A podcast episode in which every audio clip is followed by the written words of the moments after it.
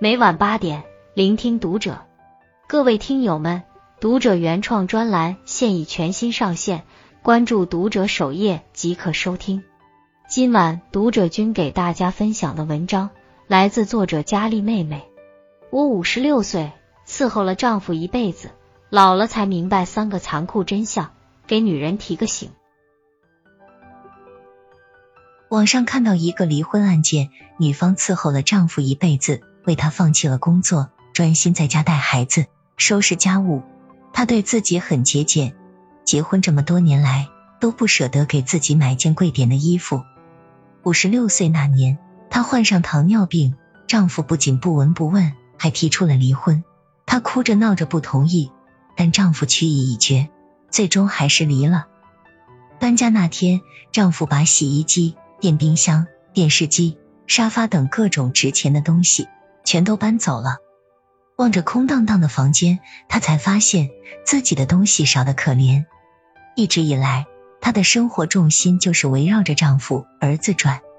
而现在，丈夫搬走，儿子在外地上学，她突然有些无所适从，不知道日子该如何过下去。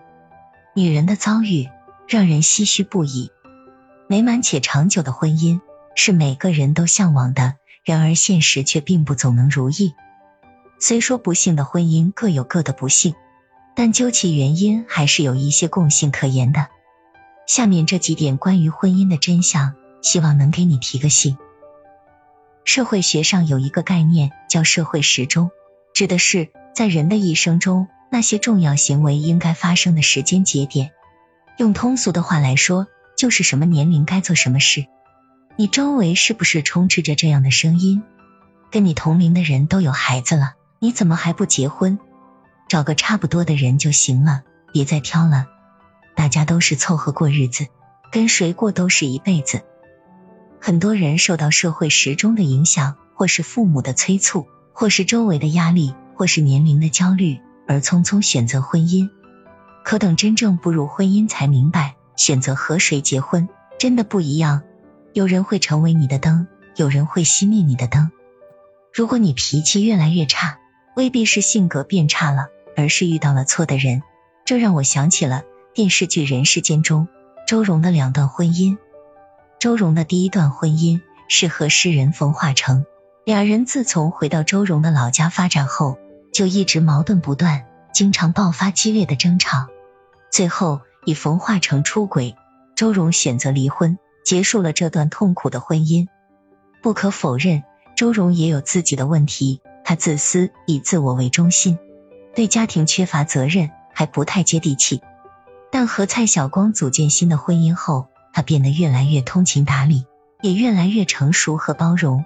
他会在弟弟周炳坤缺钱时，东拼西凑借了八万块钱送了过去；也会在蔡晓光工作遇到难处时，瞒着他参加饭局，为他争取机会。这一切的改变，很大程度上是因为嫁对了人。婚姻是一辈子的大事，千万不要相信和谁结婚都一样。和对的人结婚，你的生活会充满阳光和温暖；和错的人结婚，你的世界会遍布阴霾和寒冷。我们和伴侣组建婚姻，是为了幸福，不是为了满足他人的期待，更不是为了将就和凑合。如果婚姻带给我们的更多的是内耗，是疲惫，是痛苦不堪。不如选择及时止损，放过自己的同时，也放过他人。有网友说，他开始共情自己的妈妈，是在某次乘出租车的时候，车载音响里，一位妈妈正在跟女主播连线，诉说自己做家务的崩溃。女主播默默听着，和那位妈妈一起哭了，一边抽泣，一边安慰着那位妈妈。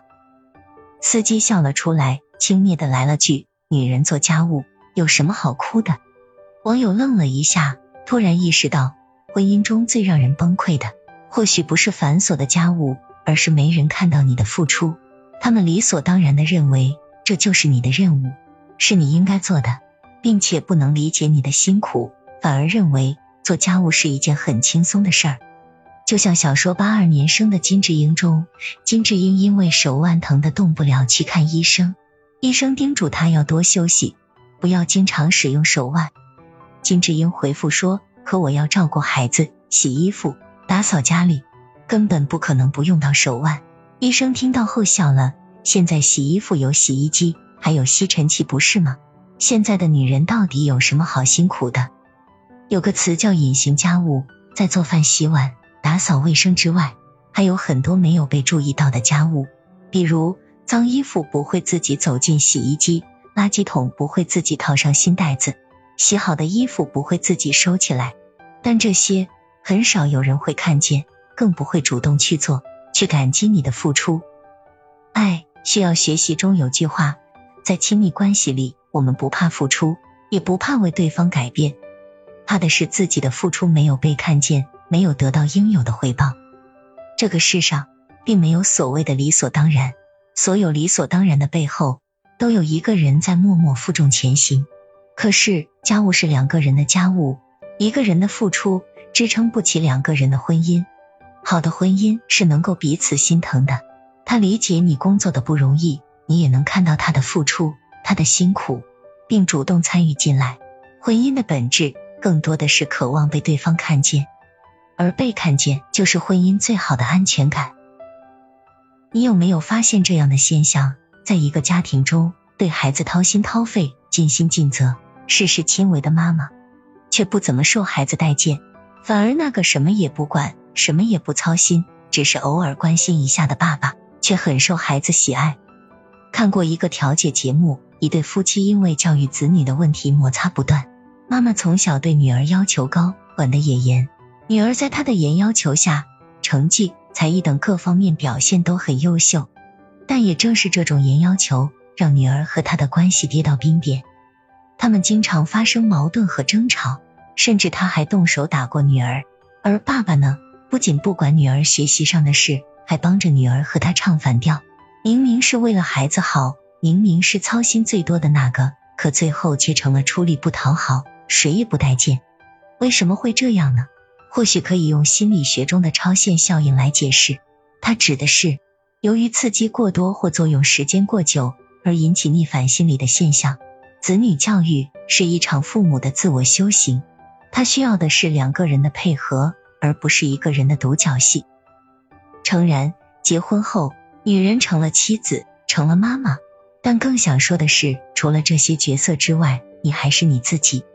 你可以努力扮演一个妈妈的角色，但同时也要留一些空间给自己，学着自己成全自己，去关注自己的内心，关注自己的喜怒哀乐，关注自己的快乐与不快乐。在教育子女问题上，试着让伴侣也参与进来，两个人有商有量，好过一个人苦苦支撑。别大包大揽，别太干涉子女的人生，把更多的目光放在自己身上。电影《欲望都市》中说。我决心要把握每一天，享受每一天，不恐惧衰老，不害怕改变和失望。无论多少岁，都可以保持天真之心，都有得到幸福的机会。只要我不放弃。人活一生是为了幸福，为了成为更好的自己。与其被动的活成他人期待的样子，不如主动去生活，去成全自己，去活成一束光，活出自己最想要的模样。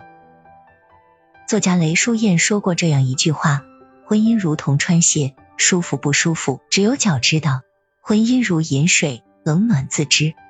好的婚姻可以让我们在爱中得到滋养，让彼此成为最好的自己；坏的婚姻不仅消耗曾经的美好感情，还会折损彼此的身心健康。经营婚姻是一门学问，需要一些智慧，因为感情不是一厢情愿的付出。而是理智的博弈，适当学会放手，偶尔偷个懒，让伴侣参与到家务、参与到教育子女中去，双向奔赴，共同参与的婚姻才能走得更远、更长久。文末点亮再看，愿我们都有经营婚姻的智慧，也有过好生活的能力。共勉。关注读者，感恩遇见，听友们，我们下期见。